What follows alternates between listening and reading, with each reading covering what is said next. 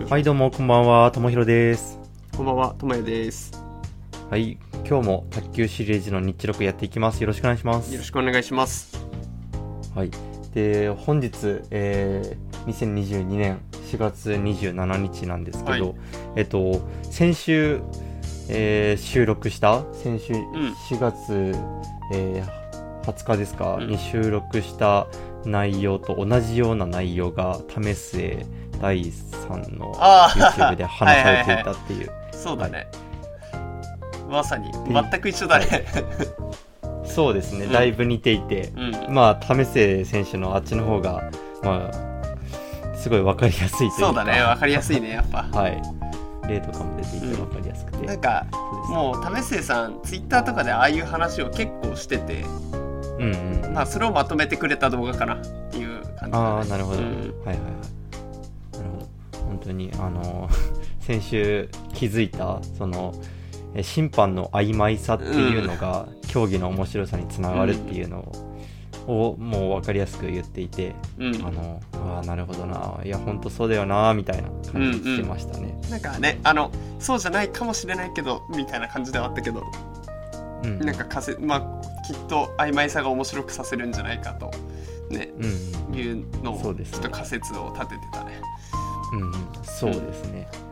まあ、そこは、こう、いろんな意見があって、まだまだ、この、いろんな、えー議論の余地がたくさんあるところだと思うので、うんまあ、今うん、後も。気にしていこうかななと。うんはい。あのそういうルールのねところの曖昧さはあるだろうけどなんかデジタルとかで結構そういうのがどんどんあの厳密によりななれるというところなんだけど、うんその DX 化的なところはさ別にルールだけじゃなくてスポーツ界において結構いろんな場面で重要だと思うからさ、うん、いい形ですスポーツに取り入れられると例えば進行とかね。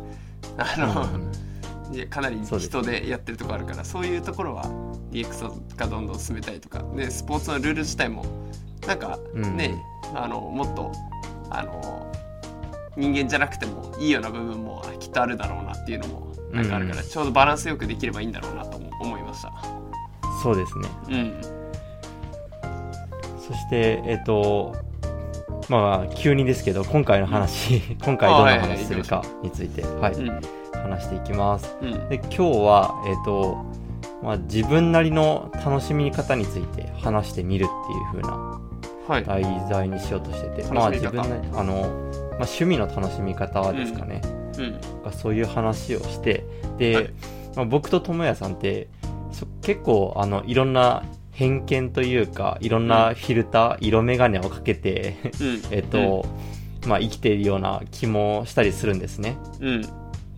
なのでそういうあの僕らが持ってる、えー考えうんとかのもとやっているものとか,、なんかそういうのを、えーこのポッドキャストで共有して、まああ聞いてる方からしたら、あこういう人があいつも喋ってたんだみたいな こう。んうん。う 分かってくれたらいいかなと思って、はい、今日はこんな話をしてみようかと思います。うんうん。うんで一応様子の、はい様子を伺ってみるはい。どんな話をしたいのか、はい。うん。そうですね。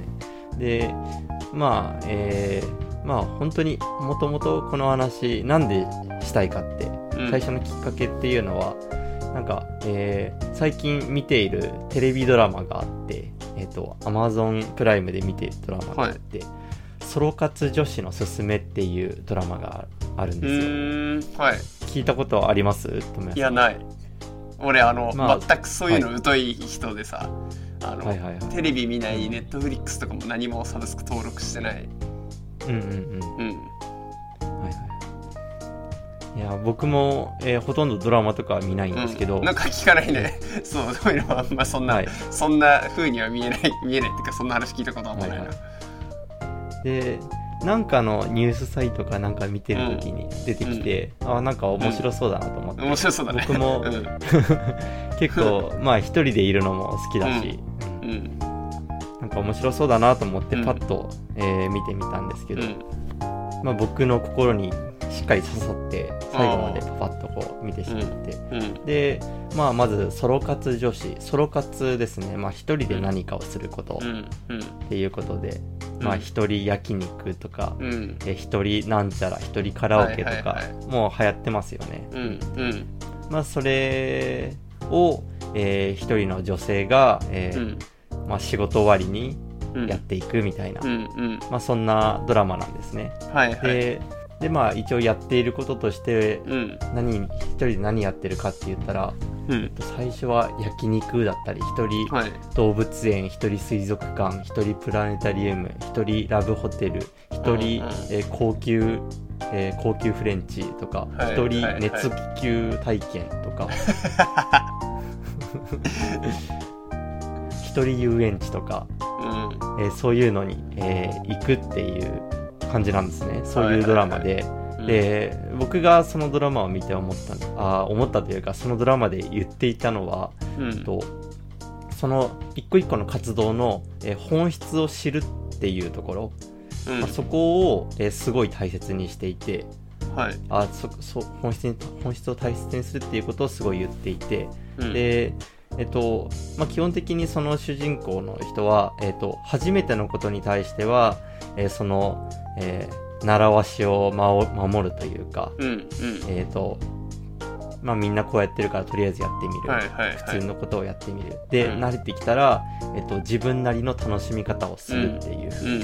やっていて、で、えーその一個一個の活動の本質を、えー知ろうみたいなことをやっているわけなんですよね。うんで僕の心に、えーえー心に動いたというかびっくり、えー驚いた、うん。えー話が、えー一つあって、えっと遊園地一人遊園地のお話なんですけど、うん。えっと、その主人公の人はその時は初めて行くんですよ遊園地に。うん。で遊園地で、えっととりあえず絶叫系の乗り物に乗ってみたけど、うんうん、楽しいのか楽しくないのかどうなんだって思いながら、うん。終わった後ベンチで休むんですよ、そしたらうん。近くにいるおじちゃんが、あの絶叫系の乗り物に乗ってるんだったらあー声を出して楽しみなよみたいな言うんですよ。その遊園地で絶叫系の乗り物に乗って何が楽しいのかって言ったらあの大声で叫んでも誰も、えー気にしないっていうのがはい。一番の、えー楽しみなんだっていう風に言あってて。ね。あの何もないところでわーってこう声を出したら変な人に見られるでしょ、うんうんうん。でもあの乗り物に乗っている時に、えー大声を出しても誰も、えー不思議だとは思わない、うんうんうんうん。と隣に知らない人がいても不思議だとは思われない、うん。そんなのなかなか普通ないよね。ね非日常だよねみたいな、確かに。まあ、そういう話とか聞,、聞いて、えーとうん。まあ、物事のほ、えーまあ、活動の本質の楽しみ方とか、そういうことを再確認したいなとうんうんうん。思ったわけなんですよね。ああなるほど。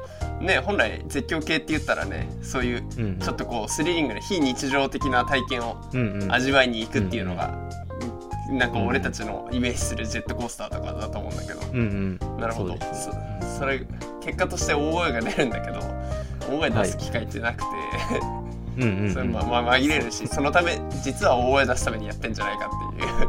うん そういうのに快感を覚えるというかす。っきりする、はいそうです。うんそう。いやーそれでえっとまあ今日はえーまあ智也さんと話すっていうことで、うん。これはもう卓球の話にならざるを得ないなと。てか、まあ、卓球について楽しみ方をこう共有するなり話してみたいっていうのもうん。あったり、あとはこのポッドキャストで話している卓球の内容があまりにも偏ってる気もするんですようね、んうん。僕と智也さんうん、と、そうだね。だから、えー偏ってることって偏ってるってことを僕と智也さんは認識するっていうのとうんともに聞いてる人はあこういう人なんだなっていうのを、えー理解する、ね。うん。うん。別に変わる必要はないけど、えーえーまあその理解を深めるっていうところで、うんうんうん。なるほどね。はい、そうですね。で例えばで言うとうん。先週の収録でお話ししたどんな練習相手がいいかみたいな、うんうん。えー話で、えー YouTuber の人が出してる動画で気になるところがあったっていうああはいはいはい。お話ありましたよね、でえっとブロック、うん。えーブロックが上手い人っていういうのは、えーワン同じコースに、えーうん。安定して、うんえーボールを返してくれて、うん。えっ、とまあ調子がうん。あくれるので調子が上がってありがたいみたいな。うんでなんかそういう発言どうなんだろうねっていうことを言ってはいたんですけどうん。うんでもこれをどうなんだろうって思うのはえっ、とまあ僕なり智也さん、まあ、主に智也さんが、うん。えっ、とその試合で勝つっていうことを、えーに楽しみを覚えていてうん。練習のこのボールが長く続くとかうん。そういうことについそういうことに、えーあまり興味を持っていないうん。っていうのが、えー要因なのかなってもちょっと思ったんですね。うんうんなるほど。で、えーよくよく思い出してみると僕が中学生とかの時、えーなんかボールがラリーが練習とかでも長く続けば続くほど楽しかった思い出があるんですね。はいはいはい。試合で勝つとかどうこうよりも。うんなのでブロックで、えー、と優しいボールでもミスってミスらない人の方が、うんうん。えっと、楽しいとは思ってたん楽しいと思ってたんですよね、高校生の時もかな、うん。もしかしたらこれは本当かわかんないけど、えー多くの卓球人は、えーブロックをミスんないでこう入れてくれる方が、えー嬉しいと思っていて、うんうん。で、えー一部の人、えーまあ、智也さんを含む一部の人が、えー、とブロックをその試合に近いように、えーうん。振り回してくれるなりうん。厳しいボールを混ぜてくれる。うん。た方が嬉しいと思う。っうん。ていう風になってるんじゃないかなと思ってで、えーね。その偏,、うんうんうん。偏見について、えーうん。お話ししたいな楽しみ方、はいはいはいはいはい。全然みんな違うんじゃな、うん。違うんだよなという、はいそういう話を。なんか、そこで言うとかなりあの、はい。前の続きっぽくななっちゃうけどね。あの前の続きの話だと、今なんか聞いてて思ったんだけど、はい。いや俺もね続くのは楽しいんだよねやっぱラリー。はい。うんうん。うん、例えばなんだろうな相手が強いボールとか返せないボールうんうん。を俺が返せたりすると楽しいし、うんうん。それをまたいいボールで返してっていう。はいは。ない続くのが楽しいんだけど、いいボールで続いてるのが楽しいっていうかあその、ーうん。なんだろう、はいはい。その試合に近い形でラリー続くのは楽しい、うんうんうん、っていう風なのは思うから。結構だから慣れてる人とかとやるとさ結構ラリー続いたりするじゃない、うん。うん、そうですだからそれはそれでたあのたの楽しいよねやっぱ。あのすごい自分の力発揮できてるような気が、本当は自分の力じゃないようんところもあったりするんだけど。うんうん。ラリーが続いたりとか。うん多分平均ラリー回数は多分慣れてる方が長くなると思うし相手のことも分かるし、うん自分のことも分かられてるしみたいな。それはたの、うん。楽しいよねやっぱ。うん、そうですよね。うん。やっぱり、うん、ラリー回数長いっていうのは、うんやっぱり楽しいですよね。うん。だからなんかただ続いて楽しいのもあ実際あると思う,、思うし、うんうん。それがうん。いいラリーなんかこう質の高いラリーとかで続いたりするとなお楽しいかな。っうんうん。ていうのは今そのラリーのところその卓球のところでは感じたかな。まあいろんな楽しみ方がある中で続くのも楽しい、うんうん。俺もそう思ってるけどより質の高いラリーでたの、あのついた方が楽しいかなうんうんなんだろうな。なんか卓球のそうだね。うん。はい。楽しみ方ね。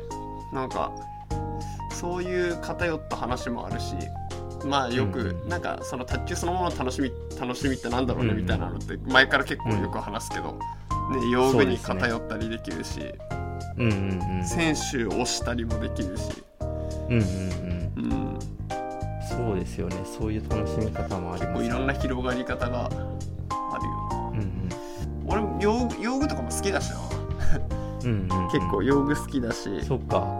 うん。友也さん結構卓球全般になんか、えー興味があるというかあ結構広いですよね。そう広いしなんかあーなんかいろいろ偏ったこと言ってるけどなんだかんだ、はい。そのやっぱり こういう狭いことを言うと結局その業界廃れるっていうのはすごく俺お思ってて。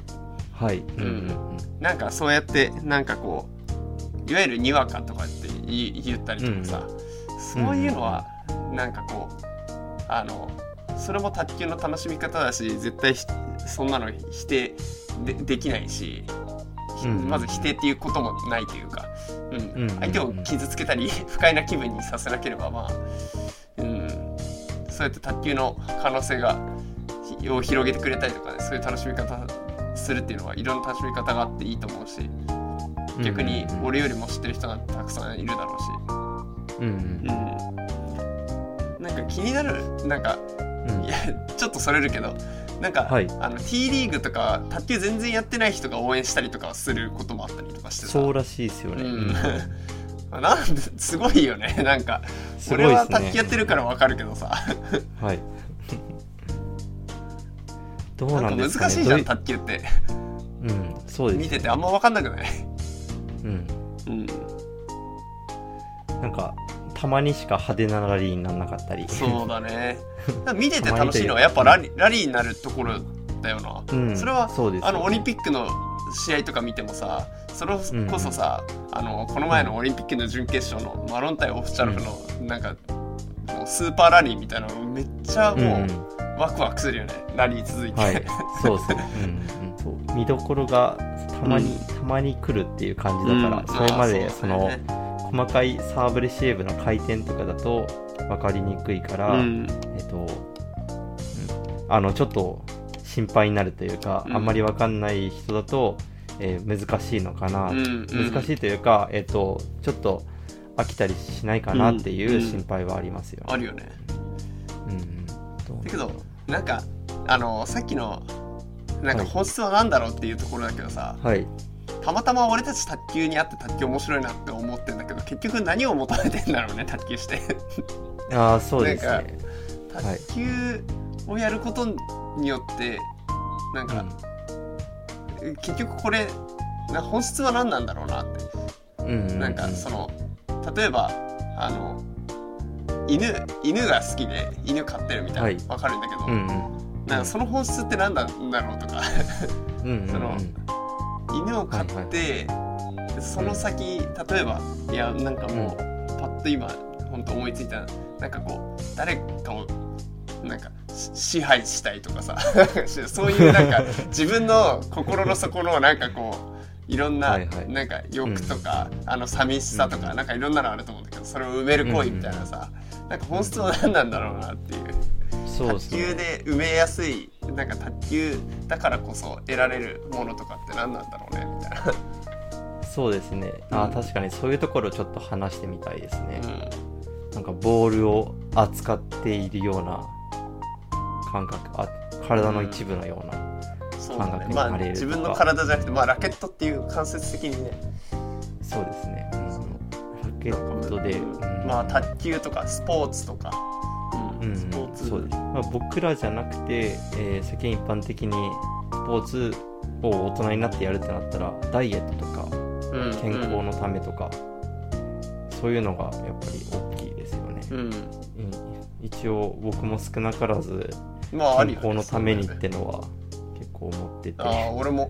まあけ結果としてまあ健康に良くなってるしあのすごいいい活動だなっては思う思うし、うんやってないとちょっと健康的に不安だなっていうのはあるから結構太っちゃうとうんか、体まっちゃいそうだなとか、うんうんなんかあの前友弘も言ってたけど、そのはい勝利至上主義のところで言ってたけどやっぱ、はい。その人間誰しもこう闘争心みたいなのがあってさ世界、はい。その誰も強くなりたいみたいな、うんうん。それをこうスポーツっていうそのぶつける場所があることによって、だからもしかすると人一倍そういう闘争心みたいなのがなんかあったりとかして、うんうんうん、スポーツことスポーツっていうところにおいてはね。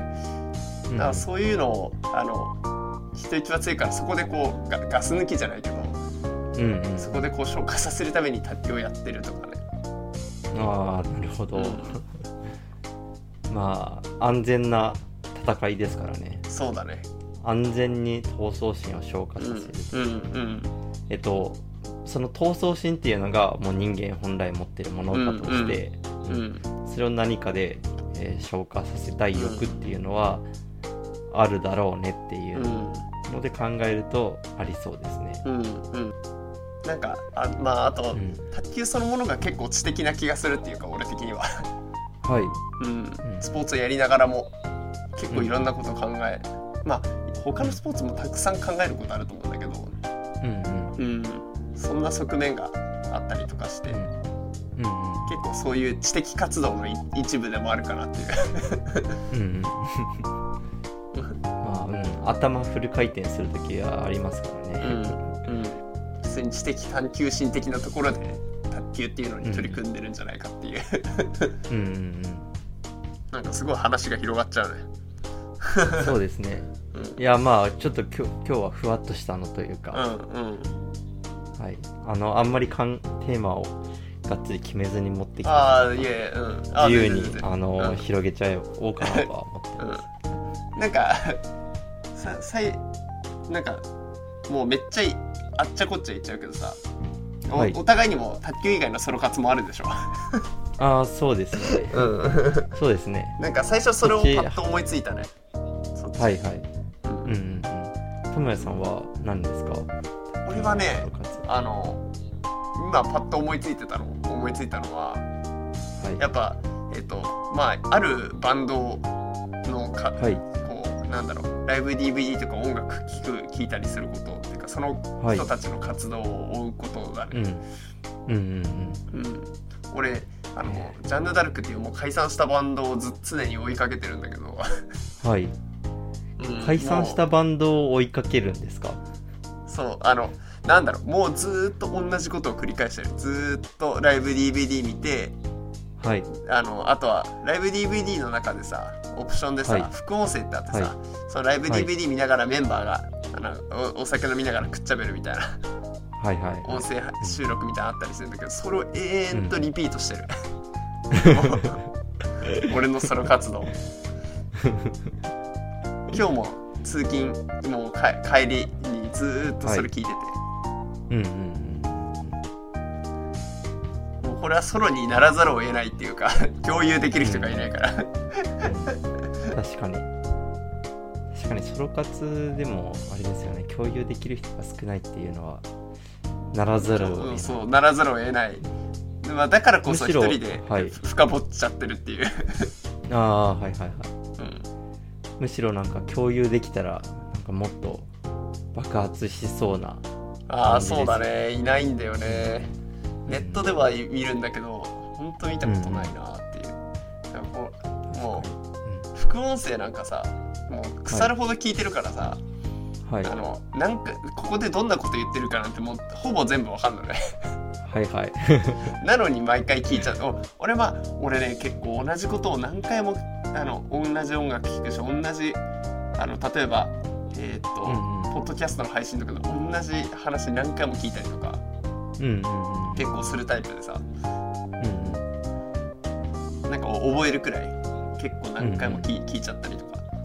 うんうんっていう癖がこうああるね。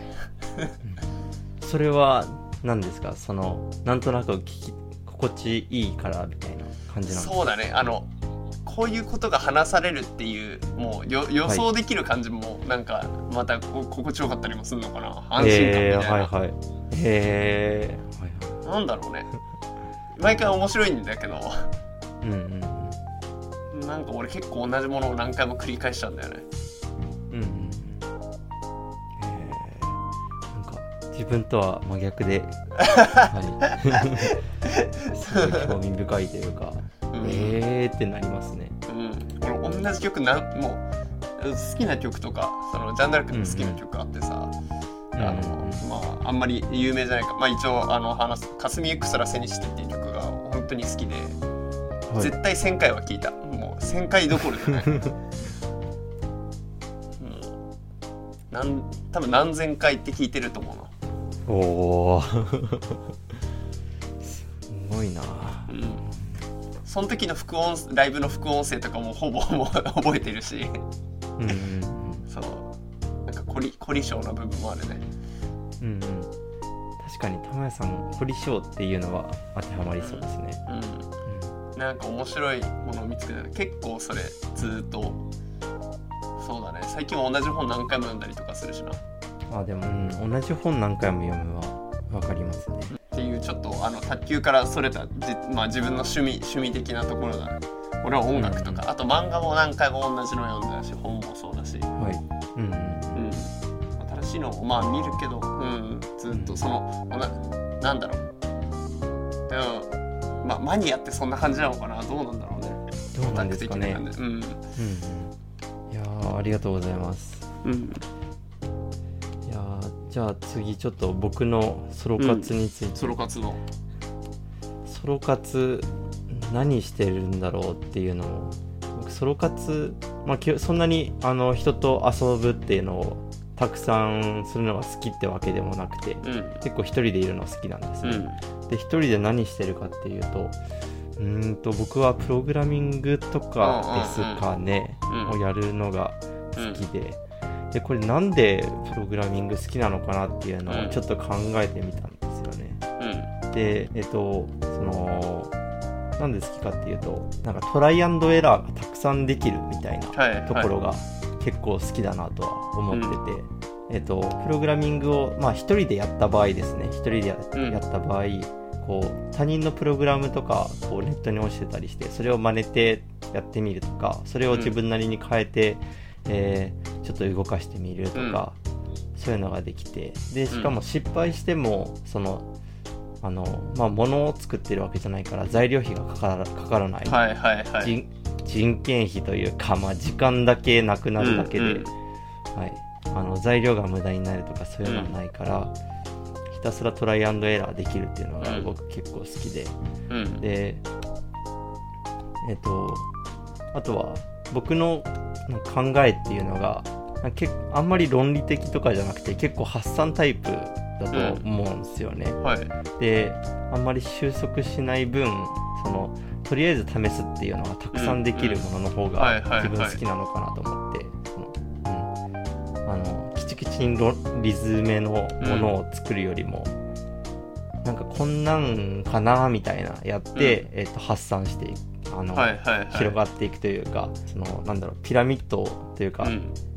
えー高い建物を作るのにちゃんとピラミッドを作るんじゃなくて、えっともうひたすら一直線のタワーを作っていくような感じで、はいはいはい。えっとうん、なんか、えー土台を作らずにやってしまうので、んんなるほその分トライアンドエラーができるものの方が好きだなとは結構それってプログラミング自体の楽しさって、そのプログラミングもさどっちでもいけそうな気がするんだけどそその論理的にやったりとか発散的にやるっていうのもどっちもいけ。あそそうですね。どっちでもいけてえっとその大人数でチームとかでやる分には、えー論理的に組んだ方がいや早くいいはいはい。はものができるんですね、いうん。でえっと、まあ、今回ちょっとソロ活のお話をうん。している中であの自分が一人でやるのに好きなのは、えっとプログラミングってことで、うん。えっと一人で、えっとトライアンドエラーをして、えっとすぐにやり直せるぐらいその、えーかんなんだろうすぐに作れるようなプログラムを作るのが好きってことですかね、そのうんうんうん。あんまり大きいものを作るはいのは好きじゃなくて、えっ、と、本当に、えっ、と、かかっても1、2ヶ月とか、うんうん。えっ、と、それか、あ、それを一人でやるみたいな。うん。がそんぐらいのものが好きで、えーはいはいはい。あんまり大大人数で1年かけて作るみたいなのうは、ん。うん、なんかあんまり自分に合ってないのかなはいと最近思っている次第で。うんうん。なるほどね。なんかあとうん。結構ププログラミングってうん。絶対間違えてんのってじ自分じゃない？ああ、そうですね。あのうん正解って絶対ああってさ動かないんですってなったら絶対自分が悪いじゃん、うんうんうん、なんかその分かりやすさもまたいいのかなっていうのもうん思ったりするんだけど。ああそうですね。確かにそうですね。いやー。ね。あーそれもあるのかな。かそう、んうん。なんかそんな完全に自分のせいだけにでできるし一人でやれば、うんうんうん。うんうんうん。ああそうですね。ああでも自分それは結構大きいかもしれないです、うん。あのちょっと卓球の話に戻りますけど、うん。僕ダブルスとかあんまり好きじゃないんですよ、はいはいはいはい。言ってたよね。よくよく言ってるよねそれ。うんうんうん。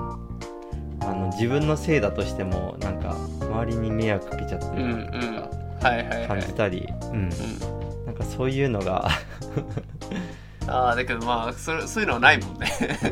うんそうですね。うん。だから僕は卓球においてもソロ活が好きというかはいはいはい。シングルスの方が好きなのかもしれないです。でもあの楽しみ方はえっとなんだろう団体戦の方が楽しいっていうのを団体戦なりダブルスの方が楽しいっていうのは、うんありますけどれがななんだろうな。あれ難しいっすようん。ね、なんか友也さんどうですか？ねはい。あうん。俺は俺あだうんうんつか俺はダブルス自体が普通に技術的に苦手だなと思ってるから俺。いそうっすか？や俺ダブルス俺ダブルスのレシーブ苦手だから。はいはいはい。なんかそれであんまりなーって思うけどすなんか成績はそんなに悪くないような気がするんだよねダブルス。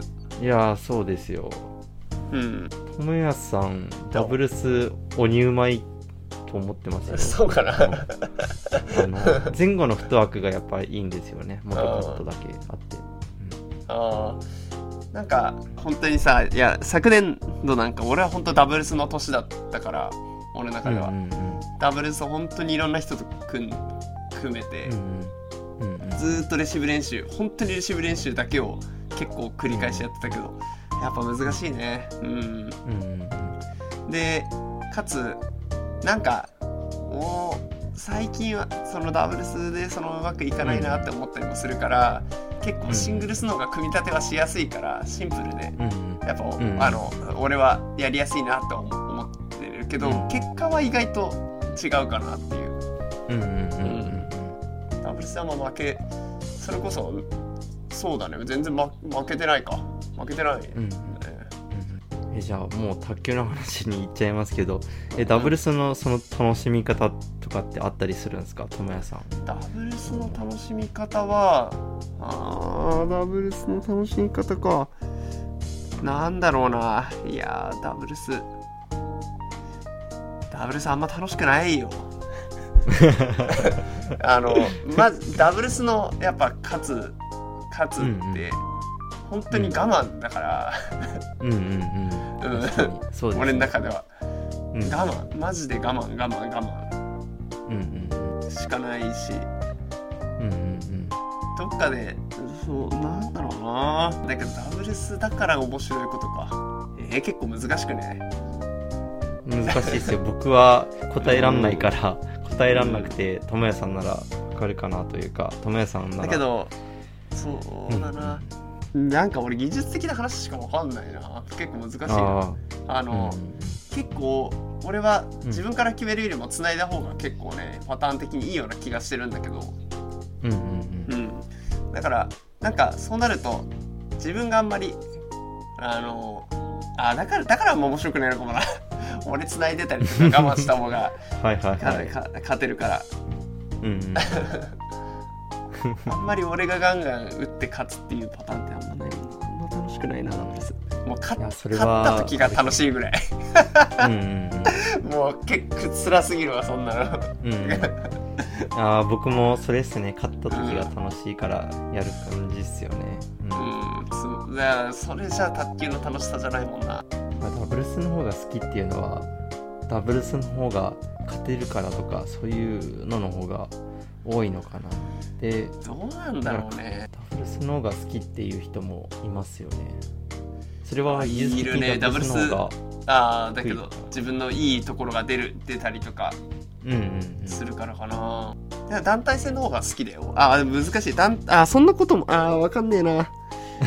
団体戦最近わかんねえ。団体戦の機会少なくなっちゃってあんまわかんなくなってきちゃった。ああそうですよね。うん。でまあだけどなんかそうだな。タイプとかはねみんなあったりして例えば団体戦でさあのうんうんこうみんなに見られながらやりたいかこそこそやりたいかとか、うん。前半がいいあか後半がいいかとかはあったうんりしたけど、うんありますね。あるけど。うんうんなんかた同じ卓球でもそういう好みがあったりすると、なんか本質的には実際各々それに求めてるものって違うのかもというような感じで 今日は終わりますか？ちょっとえっ、とうん。はい。あいいですよ。いあのいやあのやっぱ俺的にソロ活ってすごくコロナ禍注目されてきたなとうんうん。思そう思ってて、うん。うんうん、だからこそそういったドラマがドラマそれいつできたの？いつのドラマ？2021年ですね。そうだよね。なのでコロナ禍うですね。ん。そうだよね。一人焼肉とかなんかそんな中卓球って割とそういうソロ活ってあんまソロ活的なと要素はそんなにサーブ練習ぐらいかなって。そうですね。うないですよね。うんん、ちょっと卓球とのあのソロうんことこソロ活っていうことに関してはうん卓球ってちょっとあの親和そそこまであのあれなのかなと思うんだけどその物事の楽しみ方の本質なんだろうなっていううんうん。たまたま卓球に出会っただけでうん。本当は何がしたかったんだっけっていうのはなんか考えたりとかするのいいいいかもなっていう。うんうん結局このさだからこういうのって考え 考えとかないとまあ俺たちはまあある程度大人になったからだけどさうんはい。高校生とかってなんかもう卓球で勝勝てばいいとかさ結構がむしゃらじゃない、うんうんそうですで強ければ強かったりとかその強豪校とかだとその負けた時に結構空っぽになっちゃうっていうか何してたんだっけうんみたいな。うんだから本質的に何がしたいんだっけっていうのを俺は結構高校生とか中学生とかに本当は自分が教える立場だったらなんかそういうなんか哲学対話的なところをうん。うんなんかしたいなと思ったりしてんだよね。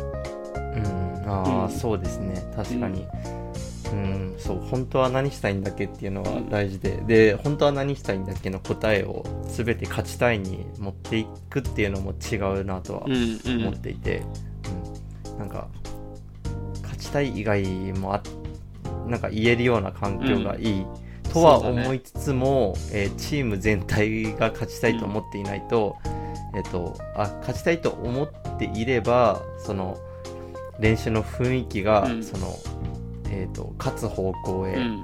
えー勝つというか集中力が高まる方向の雰囲気になる、うん。うん、でやっぱり監督としてはチームが勝つっていうのがその監督としての,、えー、とその位が高高まるというか、そういう風になっちゃうからうん。やっぱり、えー、とみんな勝ちたいと思うよううにん。な雰囲気にしたいってなるから、うんやっぱりどうしてもチーム内で、えー、と自分は勝ちたいじゃなくて別な別なのが一番強いんだよなとかその、うんうん人とコミュニケーション取るのが好きとか卓球部の友達と、えーうんいるのが好きとか、えーなんかそういうのが、うん、そこが難しいなとは思いますね。あとうん。うん勝ちたいっていうのはいい俺すごくいいと思いやどな,、うんうん。なんで勝ちたいんだっけっていうのがまた一つあの大,、はい。大事かなっていうかあの、いうん。やこれ正解はないんだけどなんか一回立ち止まって考えたい、みんなで考えようみたいなのってすごく大事じゃないのかなって。例えば、うん。なんかよくあるのが目標あの全国選抜ベスト4そのために何するみたいなので、うんえっとありますね。応援とか真面目に健康に気をつけるとか、筋トレ頑張れとか、なんかいろんなあの種類あると思うんだけど、うんうんうん。そもそもなんでベスト4になりたいんだっけっていうのってあんまりなんか議論されないですね。されなさそうだなっていう、うん、確かに。うん、なんかそこに正解があるわけじゃないんだけどそういうのをうん。こうあの俺やっぱ高校とかだと時間がなくてどうしても卓球の練習ばっかになっちゃうんだけど、うんうん、なんかそういう座学とかそういう立ち止まって一回考えるみたいなのってうん。こんなずっと9時5時で集中して卓球できるわけじゃないしなんか週に1回とかさなんかそういう時間作ってもいいんじゃないのかなっていうふうに思ったりしてる、うん。その本質本質考えるとか。そうですね。うん自分もなんで勝ちたいのか、ちょっとわかんないな、最近。うんそうそうそう。そう。言われると結構また難しいんだよね。うん。だからそれこそ俺ねあの年末に俺かあのなんで卓球やってるのかみたいなあの友広のあの、はい。会の時に俺、はい。やっぱ勝って先の世界を見たいとかそのうんよりてっぺんに行けば景色が違う風に見えるとか、うん。うん。じゃあそれしてどうすんのとかっていうのをなんかなぜを繰り,、繰り返してねうん深められるといいうんなっていうふうに思ってました。そうですね。なんか前になぜ卓球やるのか、うん。はい。何回も繰り返した回がありましたね。うん。うん、そうやってなんか智弘は一回その本質をな本質を考える機会があったのね。そうですね。いやそうその時はなんで卓球やるんだっけで、うん。ででもその時に勝ちたいからっていうのもでもそそこまで強くはなかったと思うんですよね、その時も。いやあったのかなあったか、うん、でも少なからず僕も今勝ちたいって思ってて。うん。なんで勝ちたいんだっけっていうのは、うん、今も疑問ですよね、うん。で、うん、この勝ちたいっていうのは僕が中学高校といろいろ教わってる環境で勝つのが正義だという風になっちゃってて。うん。で負ける負ける負けてはいけないみたいな、うん。うん、そんな価値観の中にいたからこそうんうんこんなの思ってるわけで、もしかしたらあのそのスポーツというかその勝ち負けにこだわらない世界でこう、えーいろいろ楽しんでいる人からすると、もう全然わからない世界にうんいたりするんじゃないかなみたいなのも思ったりしますね。いやそうなんだよ。マジでそのよよくスポーツが嫌いな人もいるからさ、うん。うん。うん育ってきた環境でなんかいろんな偏見をうん。打ち込まれちゃって、うん。いるのかなとも思って、色眼鏡をかけたよね。はい、やっと戻ってきましたね。僕らの色眼鏡について。なぜか勝ちたいと思ってしまう。そうだでねそれその理由っていうのはもうなんかなんでだろうになっちゃってるみたいな、もう勝ちたいからなっちゃってね。うんそう。いやだからでそういう集団で集まっちゃうからね。うんそうですね。良くも悪くも、はいそうですね。そういう集団で集まっちゃうし、うんでそういう集団になるように、えーと中高を教えられてきたというか、うんうん。そういう環境になるような、えー仕組みになってる。うんうん。集団が強い方が監督が監督の位が上がるみたいな、うん。監督の指導力が高いとかうんうん。そんなななってるからこうなっちゃったのかな、うん。良くも悪くもですね。悪いとは言い切れないし、うん、うん、そうだね。どっちもあるよね。いやーそんなところでうん。あのもともとの話題僕らの色眼鏡についてちょっと、うん。分かってきたこううんぐるーっと回って分かってきたところでうん終わりますか、終わりますか？はい。では、えーもう今日はあのいろいろ発散しましたが、えー聞いていただきありがとうございました。ありがとうございました。俺は明日金沢行ってきます。あ出張ですね。出張です日帰り出張ではい。ということで。はい。またあのじゃあああれか。ゴールデンウィークになるので俺たちの収録は一旦あの停止するんですが、うん。あの放送は週に1回はあそうですね、なされる予定ということで、はい、はい、そうですね。よろしくお願いします。はいよろしくお願いします。ありがとうございました。はい、ありがとうございました。はーい